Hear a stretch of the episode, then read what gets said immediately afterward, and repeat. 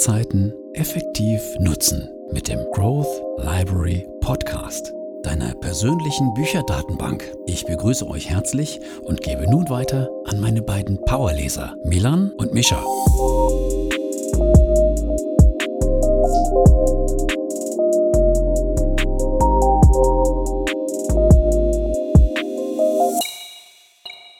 Herzlich willkommen, wie immer, auch nochmal von meiner Seite hier beim Growth Library Podcast.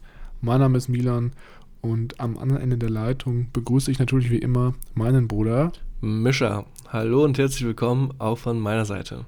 Ich habe versucht, das Intro heute mal ein bisschen dynamischer zu gestalten. Ich habe nämlich von ein paar Zuhörern letztens gehört, dass das Intro ein bisschen monoton klingt, deswegen wollte ich heute mal ein bisschen mehr Pep in die Sache bringen. Finde ich gut. Das hast du, glaube ich, vor zwei, drei Folgen schon mal versucht. Und heute ist es dir, glaube ich, erstaunlich gut gelungen. Ja, ich, äh, ich freue mich schon auf das Feedback dann, wie es äh, ausgehen wird von den Zuhörern. Absolut, ich mich und ich mich erst. So, ja, Micha, ich ähm, wollte gerade noch mal eine Story erzählen, bevor wir jetzt hier komplett einsteigen. Aha. Und zwar war ich ja jetzt, bin ich ja jetzt wieder in Rotterdam, war aber die letzte Zeit zu Hause und da ist mir aufgefallen, dass ich auch aufgrund des Wetters was ja ziemlich düster ist momentan, teilweise emotional so ein bisschen neben der Spur lag und auch, ich würde sagen, ein bisschen schlechte Laune hatte teilweise auch. Und da bin ich dann, um diese Laune zu bessern, ins Gym gefahren mhm. und ein bisschen Sport gemacht. Und mir ging es dann danach, war ich direkt wieder in einem ganz anderen emotionalen Zustand. Mir ging es besser, ich hatte bessere Laune und das hat mich mega an das Buch, was wir jetzt letzten Monat besprochen haben, Tony Robbins, das Robbins Power Prinzip erinnert, weil da ging es ja auch so ein bisschen darum, wie man Bewegungsmuster aufbauen kann, um in einer besseren Gefühlslage zu sein oder allgemein eine Gefühlslage zu heben. Mhm. Und ähm, ja, jetzt habe ich auf jeden Fall für mich herausgefunden, dass ich ähm, regelmäßig ins Gym gehen sollte, um ja, das so ein bisschen aus, einen Ausgleich zu haben. Interessant. Ich dachte eigentlich, dass ähm, das nicht ähm, bei dir aufs Wetter zurückzuführen ist, sondern das eher bei dir in deiner Persönlichkeit verankert ist. Aber es ist natürlich auch ein, eine interessante Methode, das einfach ähm, abzuwälzen. Was meinst du mit meiner Persönlichkeit? ich, ich bin immer schlecht drauf, oder? Genau. Nein. Spaß beiseite. Äh, ja, muss ich ähm, mal in mich gehen. Ich weiß gar nicht, ob ich das jetzt auch so sehen würde. Ähm, ich glaube, das ist mehr so ein, eine Grundnegativeinstellung, die sich da so vielleicht ein bisschen breit macht.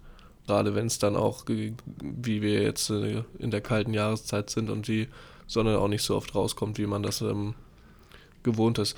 Ich habe aber noch in Erinnerung früher von dir, dass du eigentlich mehr der äh, Schlechtwettermensch warst. Also ganz früher, als wir noch Kinder waren, hast du nur immer gesagt, dass ähm, du den Herbst ähm, bzw. Regen schöner findest als ähm, Sonne und Sommer.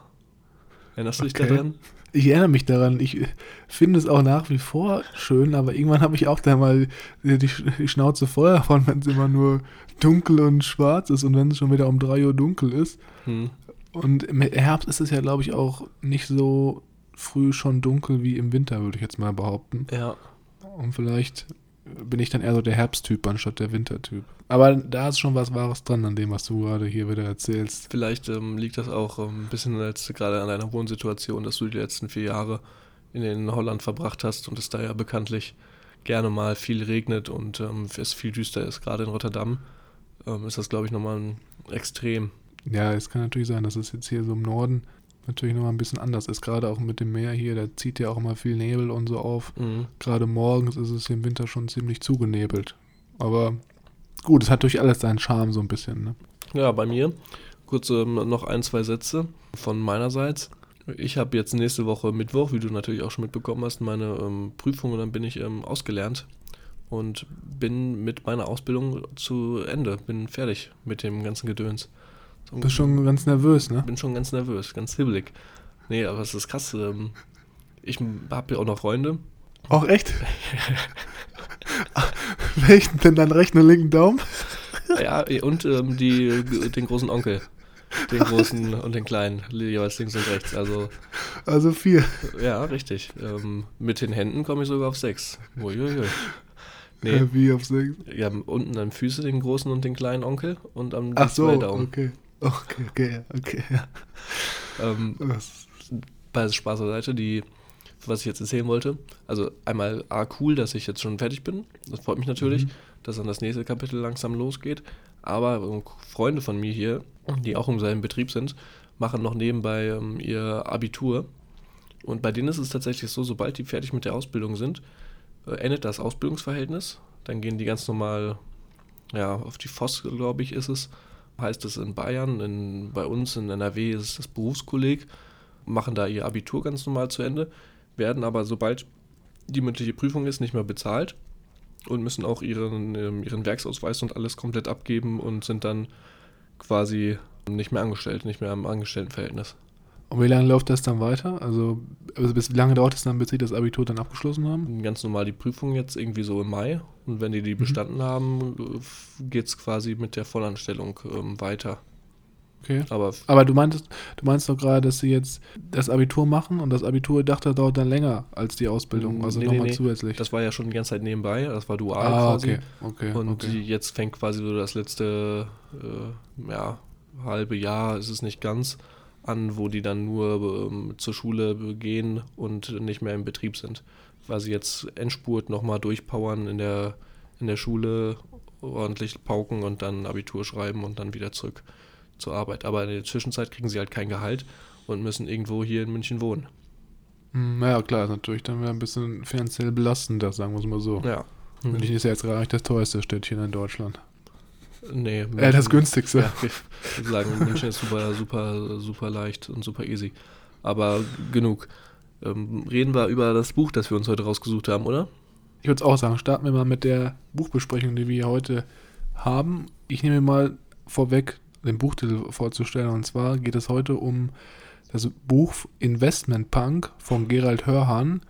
Und als kleine, ich sag mal so, provokante Randnotiz im Untertitel steht hier warum ihr schuftet und wir reich werden. Mhm. Also es ist schon so ein kleiner Indiz dafür, dass das Buch vielleicht ein bisschen provokanter geschrieben wurde, aber vielleicht. Man weiß es nicht. Ich würde sagen, wir starten erstmal mit dem Autor und sprechen da mal so ein bisschen drüber. Mhm, Wer ist Gerald Hörhan überhaupt? Und ähm, ja. Genau, das ist mein Part. Ich erzähle ein bisschen was über den. Gerald Hörhan, der eine oder andere kennt ihn, kommt aus Österreich, ist Unternehmer ähm, und Autor und bekannt durch seine ähm, Thesen zur Vermögensplanung und auch im Bereich Digitalisierung immer mit ganz vorn dabei. Hat in Harvard studiert, angewandte Mathematik und Wirtschaft und hat da sogar mit Magna Cum Laude abgeschlossen. Danach, auf jeden Fall nach seinem Studium, war er bei JP Morgan in New York als Berater und dann noch bei McKinsey in Frankfurt tätig. Also richtig schön, wie man sich es vorstellt, ähm, im Anzug unterwegs, äh, das Bankerleben mal miterlebt. Was, wobei, wo, ja? wobei McKinsey ist eine riesige Unternehmenberatung. Ich glaube, es ist jetzt keine. Okay. Ja, gut, aber bei JP Morgan auf jeden Fall. Ja, genau. Ähm, um, wenn man ne, ein Bild von Gerald Hörhan hat, äh, stellt man sich das zunächst sehr lustig vor. Um, mit seiner äh, interessanten Frisur, mit, den, mit, diesen, mit diesem Irokesen und seinem punkigen ähm, Outfit. Darüber wurde auch 2013 ein Beitrag von Galileo verfilmt. Über ihn, wo er mhm. das äh, eines seiner ersten Fernsehauftritte hatte wo man ihn dann auch mit seinem typischen Irokesen halt gesehen hat und seiner Kleidung, die an die Punk-Szene erinnert.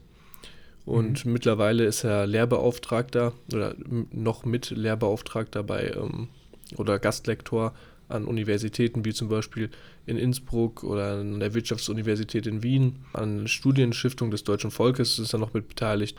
Ähm, viel bewandelt, ähm, immer unterwegs, meistens dann äh, bei sich in Wien, wo er herkommt, und in Frankfurt, wo er dann ähm, auch sein Unternehmen hat und mhm. sehr immobilienorientiert. Genau, ich glaube, der hat sehr großen Immobilienstand sich aufgebaut und das ist, glaube ich, auch so mit einer seiner Haupteinnahmequellen.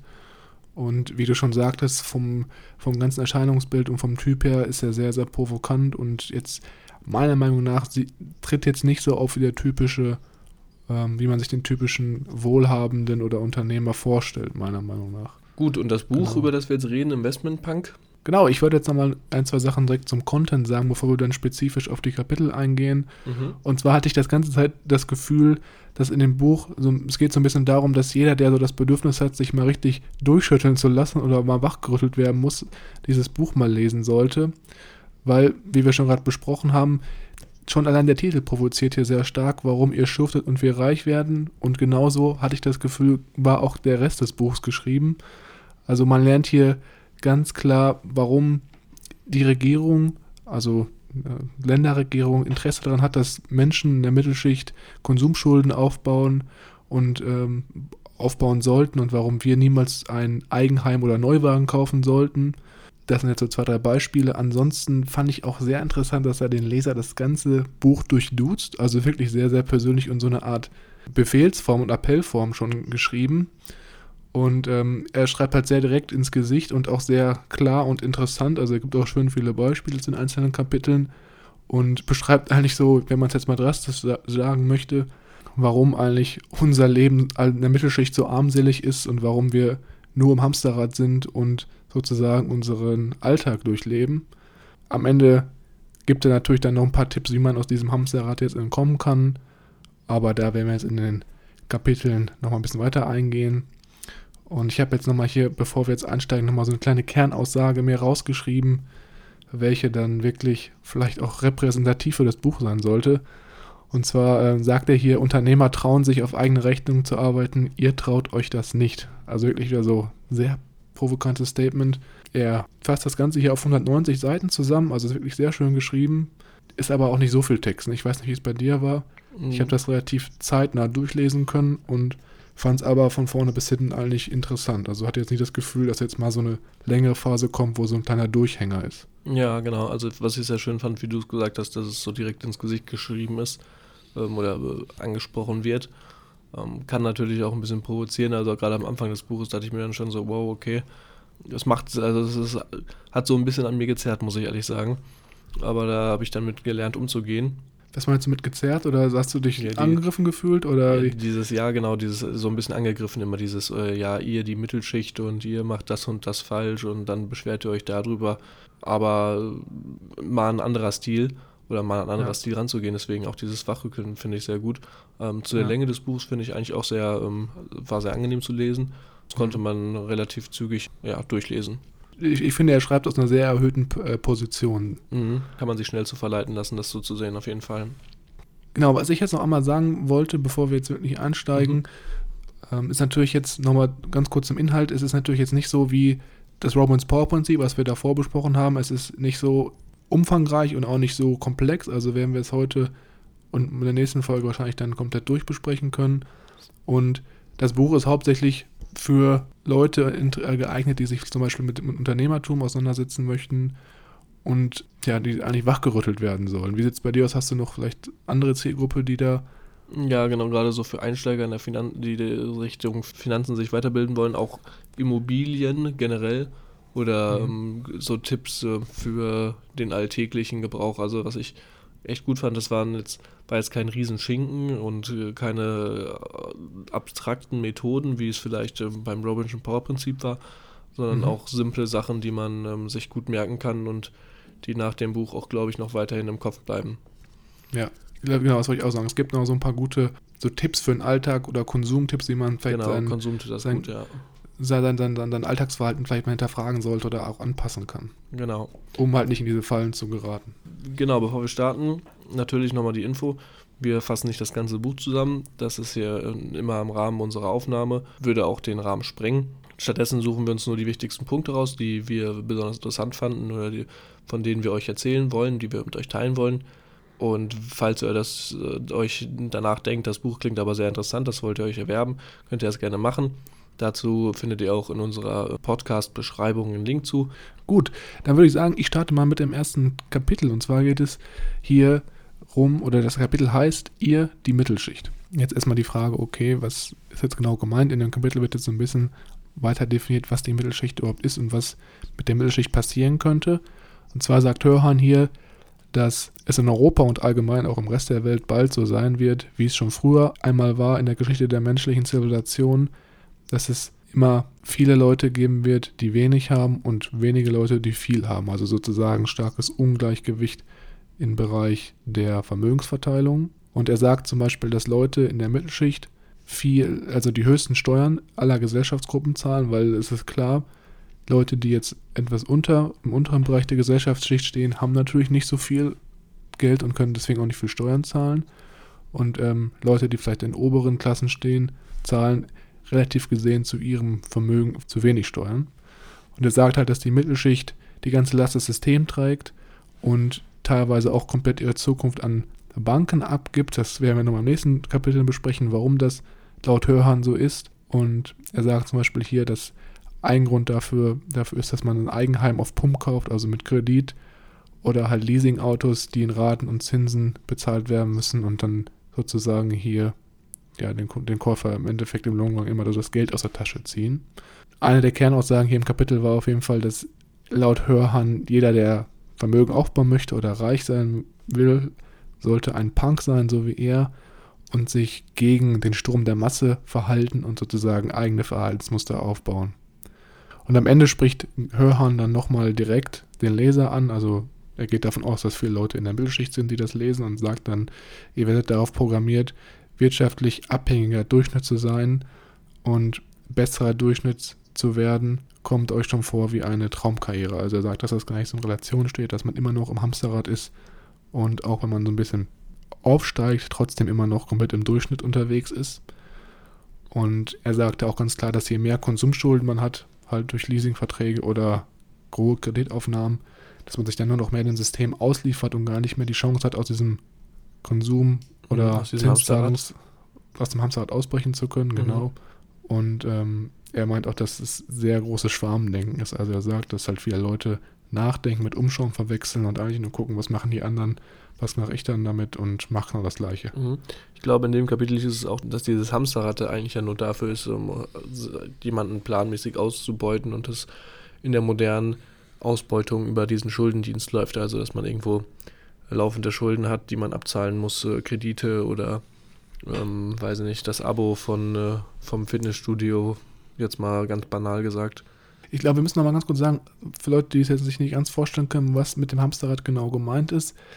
So wie ich es verstanden habe aus dem Buch, geht es darum, dass Hamsterrad einfach so dieses typische, diesen, diesen typischen Alltag beschreibt, irgendwie morgens auf dem Weg zur Arbeit dann 9 to 5 arbeiten und das verdiente Geld direkt wieder auszugeben für irgendwelche Konsumgegenstände oder halt dann mhm. das Geld, was man verdient, nutzen zu müssen, um Kredite oder Leasingverträge abzubezahlen und sozusagen dann gezwungen ist, arbeiten zu gehen, weil man halt die Kreditlast tragen muss oder Kredite abzahlen muss. Also dass man gar nicht mehr eine andere Möglichkeit hat, anstatt wirklich ja, durchgehend ja. arbeiten zu gehen. Genau, ich glaube aber es ist tatsächlich das der zweite Punkt, den du jetzt gesagt hast, also dieses ich habe ähm, mein Eigenheim jetzt ähm, auf Pump gekauft und muss meine Raten und Zinsen zahlen und tilgen, damit ich ähm, nicht rausgeschmissen wird und meine, ähm, mein Haus nicht gepfändet wird.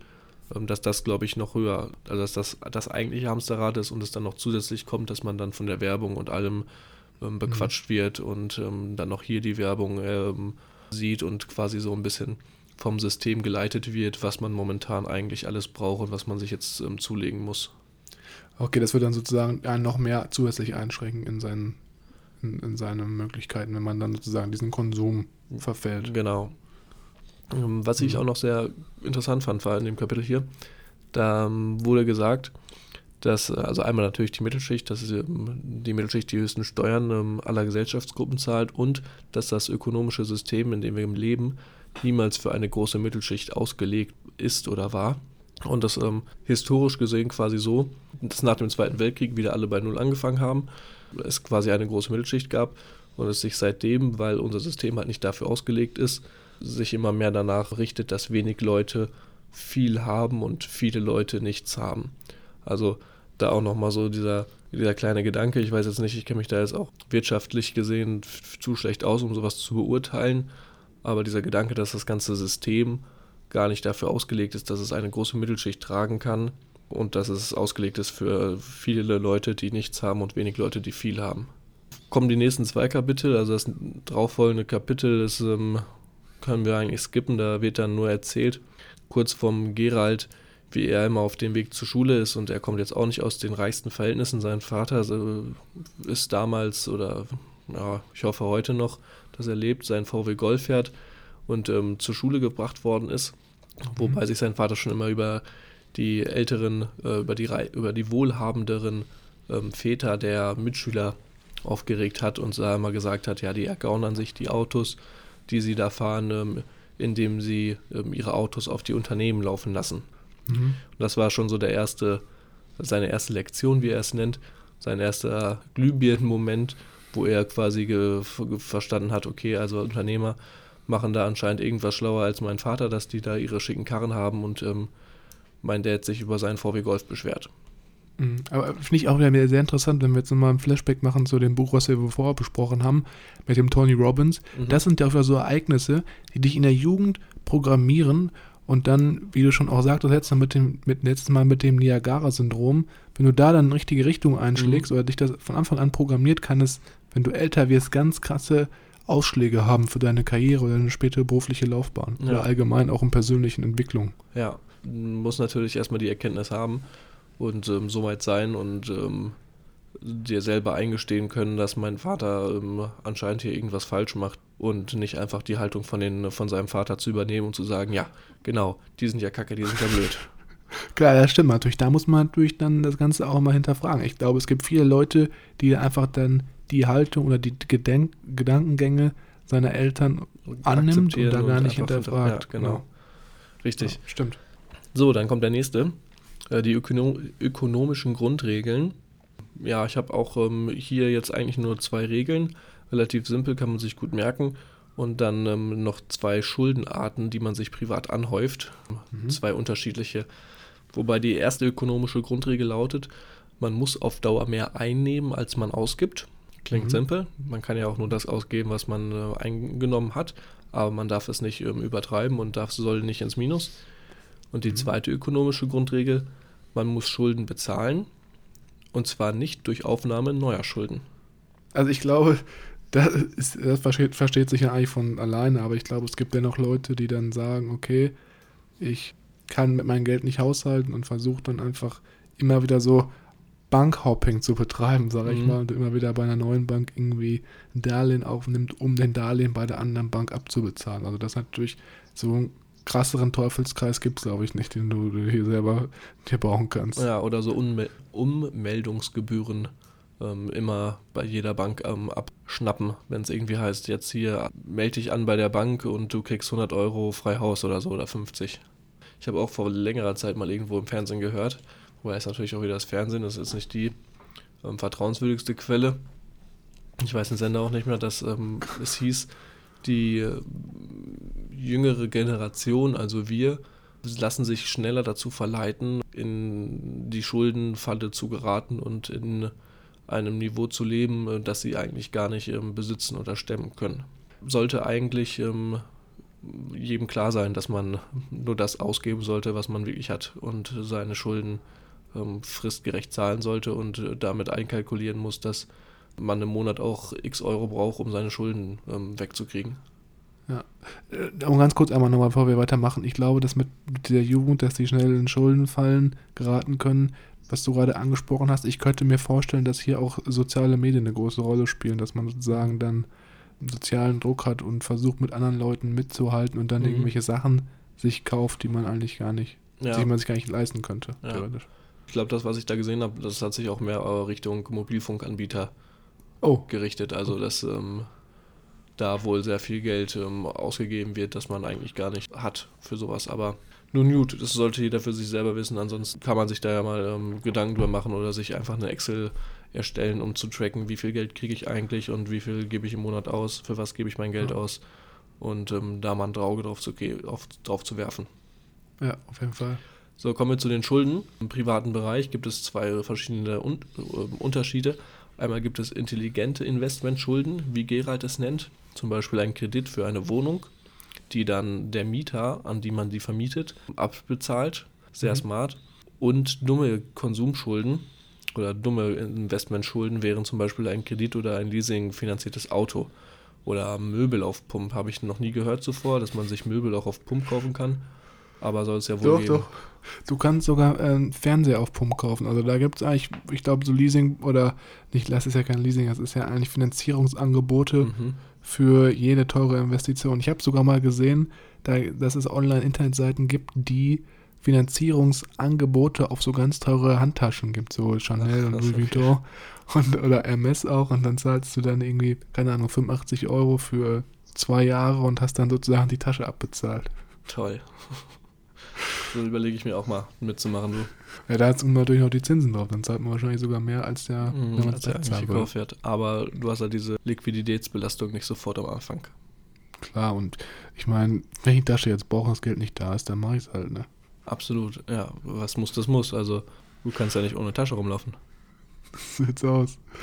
Genau, was jetzt aber noch wichtig ist, was ich hier interessant fand, war, dass hier auf der einen Seite das erste Mal wirklich jetzt die erste, der erste Vorschlag kommt, wie man jetzt vielleicht intelligent Vermögensaufbau starten kann und auch das erste Mal über sein Kerngeschäft oder sein Hauptgeschäft Immobilien gesprochen wird. Ne? Mhm.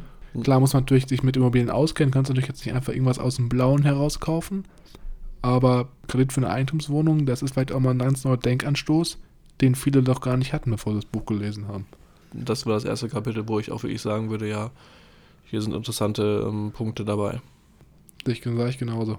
Gut, dann würde ich sagen, machen wir jetzt mal dann direkt weiter mit dem nächsten Kapitel. Man merkt schon, wir sind diesmal ein bisschen schneller mit der Kapitelbesprechung, was einfach auch daran liegt, dass hier am Anfang für uns persönlich jetzt nicht so extrem relevante Sachen dabei waren. Jetzt geht es nämlich hier weiter. Das Kapitel, was ich jetzt besprechen will, lautet die wahren Gründe der Krise. Und hier wird ganz einfach nochmal so ein bisschen der Hintergrund beleuchtet, wie es damals zur Finanzkrise gekommen ist und was eigentlich sozusagen die Mittelschicht damit zu tun hat.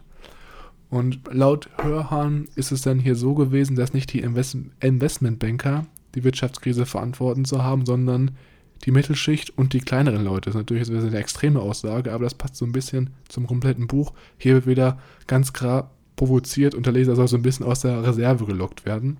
Und er sagt, die Mittelschicht und auch die kleineren Leute haben auf Dauer mehr ausgegeben als eingenommen und Schulden demnach auch nicht bezahlen können. Und das halt nur dann auf durch Aufnahme von neuen Schulden, wie wir mhm. gerade schon besprochen hatten. Genau, und das vor allem ja gegen unsere gerade im Heiligen be besprochenen ökonomischen Grundregeln absolut verstößt. Die muss man natürlich kennen, ne? bevor man dann so einen Handel macht. Wenn man das nicht kennt, vielleicht denken sich manche Leute, okay, ich habe jetzt keine andere Wahl, ich muss es jetzt so machen. Mhm. Und um jetzt solche Krisen wieder zu verhindern, sagt er jetzt hier ganz klar, jeder muss sich eigentlich bewusst sein und drei moralische Grundsätze für sich und seinen Lebensstil aufsetzen, damit solche Krisen gar nicht mehr passieren können.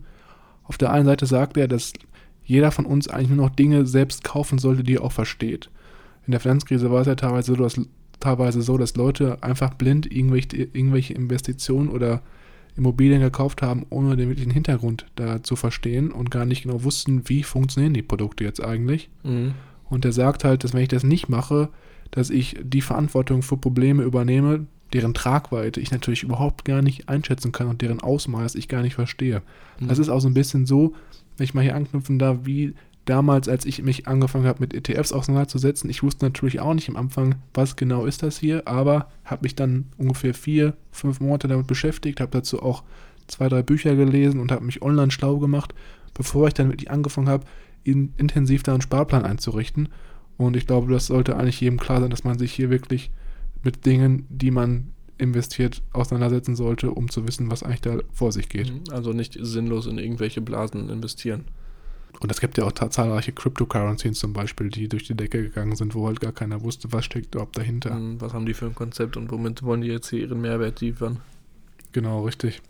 Die zweite moralische Grundregel oder der zweite moralische Grundsatz wäre dann hier im nächsten Schritt, das geht jetzt so ein bisschen in Richtung von Bankberatern oder allgemein auch Verkäufern, dass man nur Dinge verkaufen sollte, die man auch selber kaufen würde. Also jetzt gar nicht irgendwie so, ich sag mal so, äh, das Fass mit dem doppelten Boden hier verkauft, mhm. sondern weil man sonst natürlich andere Leute wissentlich in Situationen bringt, in die man selber gar nicht sein möchte. Weißt du, Leute, die vielleicht dann kurzfristig denken und sagen, okay, die Provision nehme ich jetzt hier noch mit, aber im Endeffekt kann der Kunde damit gar nichts anfangen und wird auf lange Zeit nur Verluste damit einfahren. Simpel. Ja. Finde ich Simpel auch eine sehr gute moralische Regel. Dann der letzte Punkt. Die dritte Regel wäre dann, das geht immer so an Privatpersonen oder auch an vielleicht Banken und Versicherungen. Ich borge nur Menschen Geld, von denen ich weiß, dass sie es auch zurückzahlen können. Andernfalls müsste ich mir sonst vorwerfen, dass ich Menschen in Schwierigkeit gestürzt habe, die sie nicht bewältigen können. Schwierigkeiten dann sozusagen, dass sie notgedrungen andere Kredite aufnehmen müssen, um den zuvor genommenen Kredit zurückzuzahlen. Also wirklich wieder eine, ja, eine Lage, in der man eigentlich gar nicht stecken möchte oder auch eigentlich gar nicht stecken sollte.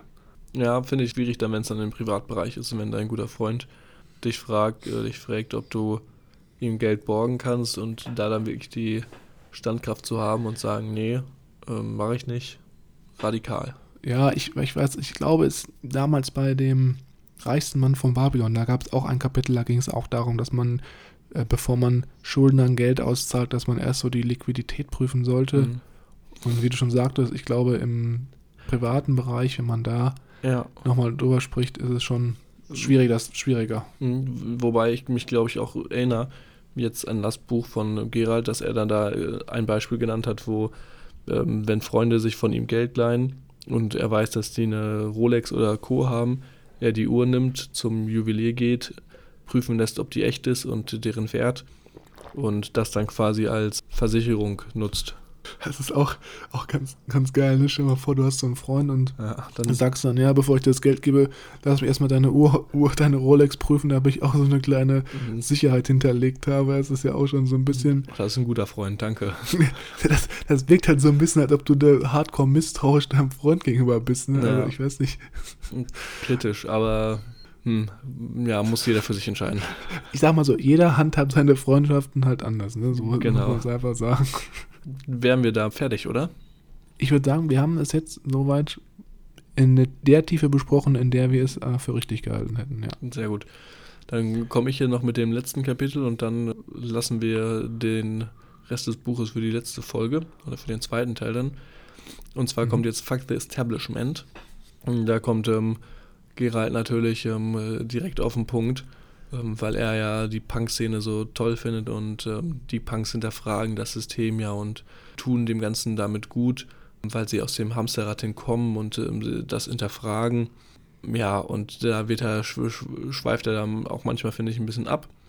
Aber im Endeffekt hat er da ähm, gar nicht so unrecht, das Ganze da mal ein bisschen kritischer zu sehen und sich wirklich zu hinterfragen, ob es wirklich das ist, was ich wirklich möchte in meinem Leben oder ob das vielleicht mir so ein bisschen vom System, von der Gesellschaft aufgedrungen wird, dass ich jetzt das Eigenheim brauche und dafür einen großen Baufinan äh, Baukredit aufnehmen muss, den ich dann bis ich äh, 60 Jahre alt bin abzahlen muss und dann abhängig bin von meinem Job und ich mir eigentlich keine drei Monate ohne Job ähm, leisten kann, weil sonst die Bank in meinem Rücken steht äh, mit dem Messer und sagt, ja, hier, ihr ähm, ihr Häuslein, das ähm, fänden wir jetzt hoch, wenn sie uns in den nächsten drei Monaten keinen kein Beitrag mehr leisten.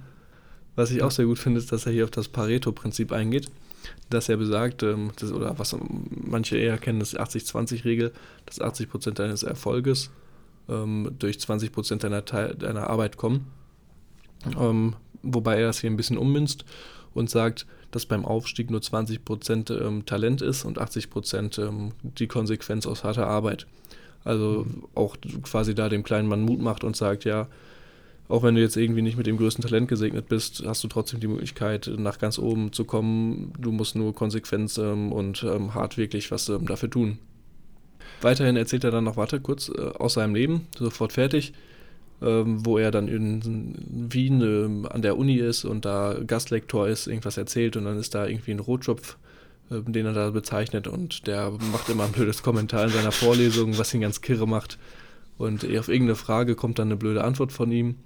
Und ähm, da kommt letztendlich dann auch der Gedanke von ihm, das Buch zu schreiben, das äh, wir dann jetzt auch ähm, ja, hier in unseren Händen halten und äh, über die Tricks des Systems ähm, sprechen wollte oder äh, aufdecken möchte und zeigen wollte, wie der kleine Mann abgezockt wird, aber auch wie der kleine Mann zurückschlagen kann und sich dagegen wehren kann. Und dann mhm. fängt eigentlich das ähm, Buch an. Äh, da sind wir schon auf Seite 70 von knapp 200 oder 80 von 200, ähm, wo er sagt, so werdet ihr abgezockt, das macht das System und so könnt ihr zurückschlagen. Genau, das ist jetzt, wie du schon sagtest, hier so ein Umschwungkapitel. Und nochmal zu dem Rotschopf zurückzukommen, es geht hier, glaube ich, auch darum, dass der so ein ganz krasser Verfechter des Systems war, also der wirklich daran geglaubt hat und gar nicht so diese Gedankengänge Frau Gerald geteilt hat und dass er deswegen dann so verärgert war. Das muss man vielleicht nochmal sagen, dass man auch weiß, was ihn so an dem, an dem mhm. jungen Mann gestört hat.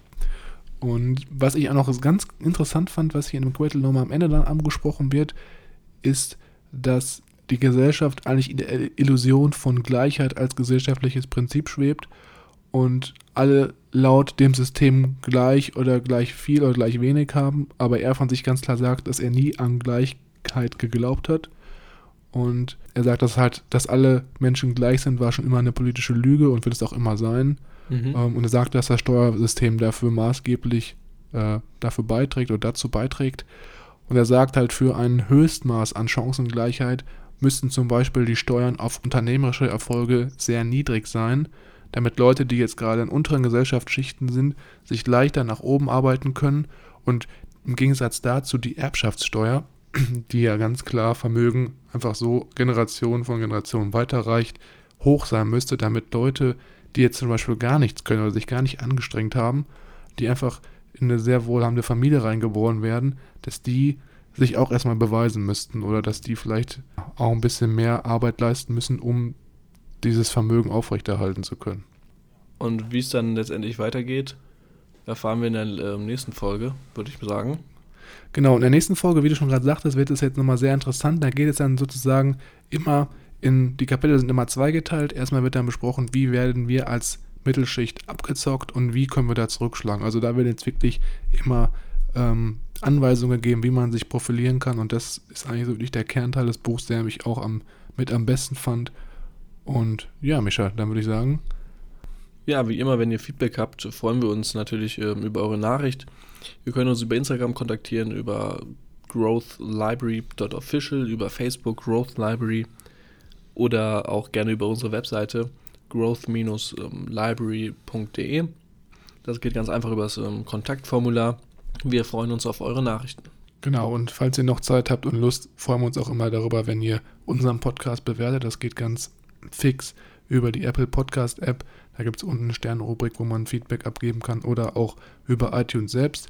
So könnt ihr uns einfach helfen, den Podcast noch ein bisschen publiker zu machen und auch an andere Leute weiterzutreten, weiterzureichen, die vielleicht von unserem Wissen, was wir hier teilen, profitieren können. Genau. Bis dann. Dann würde ich auch sagen, bis nächste Woche.